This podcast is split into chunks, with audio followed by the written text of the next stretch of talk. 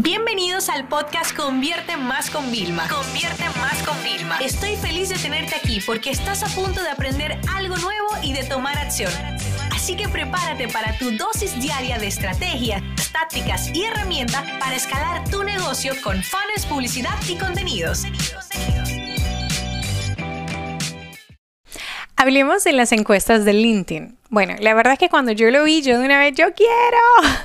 Lo vi porque Mira, hay dos formas de uno enterarse de las funcionalidades de las redes sociales. Uno, consumiendo y siendo usuario de las redes sociales, que yo creo que no somos tan, tan usuarios. O sea, yo creo que nada más nos quedamos siguiendo a las cosas que nos gustan y tenemos que seguir a otras cuentas, esas que están siempre, eh, vamos a decir, en constante experimentación. Entonces, yo no tengo tiempo de, leerme todos los medios de comunicación, ni, ni, sobre todo entrarme a las 2 de la tarde a ver qué, qué sacó la red social de turno. No, yo no tengo tiempo para eso. Yo leo mi noticia, pero luego tengo que seguir. Si no sale ahí, pues no la vi.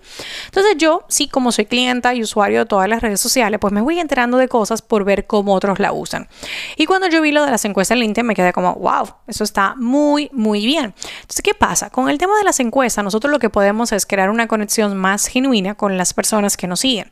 Podemos conocer exactamente qué es lo que necesitan para nosotros dárselo y suplírselo y qué es el contenido que prefieran. Entonces, yo, por ejemplo, digo, mira, nosotros lo hemos hecho así, oye, ¿de qué quieres que hable la semana que viene? Pam, pam, pam. Y la gente elige. Entonces la gente va a estar más atenta al contenido que vas a publicar porque lo han elegido ellos. Ellos han sido los como que han dictado el, vamos a decir, el camino, ¿no? La mayoría de veces, gracias a Dios, porque nosotros ya teníamos contenido hecho, dijimos, bueno, si sale otro, bueno, pues nos toca rehacer. Pero la mayoría de veces nosotros utilizamos las encuestas como para, las encuestas para como validar que realmente lo que nosotros pensamos es cierto, porque muchas veces uno tiene en negocios hipótesis. Entonces las encuestas, cuando tú las llevas a cabo, te confirman si la hipótesis es positiva o negativa. Algo que me encantó de cuando hice mi tesis del doctorado, porque yo decía, no, voy a poner hipótesis fáciles. No, no, Vilma, tienes que poner hipótesis reales, lo que tú crees, ¿ok? Y luego la data determinará si sí o no. Otra cosa interesante que justamente lo dije, es con el tema de, del contenido, ¿no? Para nosotros poder saber hacia dónde vamos. Entonces tú tienes que ser muy constante con el contenido en LinkedIn y luego ya preguntarle a la audiencia de todos los contenidos que hay, cuáles prefieren. Yo, por ejemplo, todavía no he preguntado sobre el podcast de Innova Más porque no tengo ni siquiera 10 episodios todavía, o sea, no han pasado 10 semanas. Entonces todo proyecto que comienza, comienza despacio. Entonces es un proyecto al que yo le estoy dando su tiempo. Total, hay episodios de mi podcast de Convierte Más con Vilma, que está en toda la plataforma, donde hemos recibido más de un millón de escuchas. Hay episodios que no, llegan a 3.000 reproducciones y eso es lo que ha tenido algunos de media dentro de LinkedIn, con lo cual no me puedo quejar. Entonces, ves, hay que esperar, pero todavía es muy pronto cuando hay algo muy nuevo. Entonces, no hagas encuesta como, ah, llevas dos días publicando dos vídeos. ¿Le gustan los vídeos? Bueno, pero es que a lo mejor la gente ni le ha dado tiempo a ver los otros dos que tiene subido, ¿no? Otra cosa importante sobre los productos y servicios que podemos preguntar.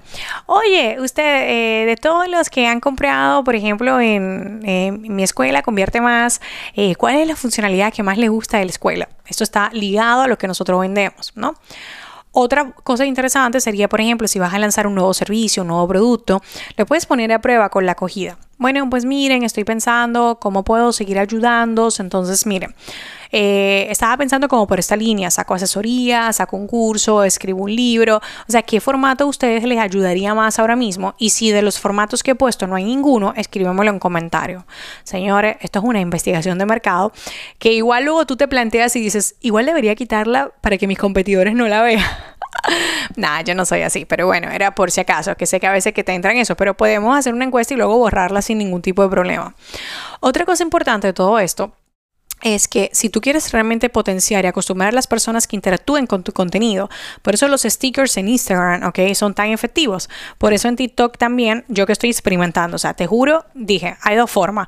Me hago cursos, me veo cosas y me pongo, o utilizo el sentido común, lo que me ha funcionado en otras redes sociales y lo pruebo en TikTok. Entonces, así lo hice en LinkedIn, pero no me fue bien y por eso tuve que contratar a Guillermo, ¿vale? Entonces en TikTok estoy experimentando, vamos a ver qué tal me va.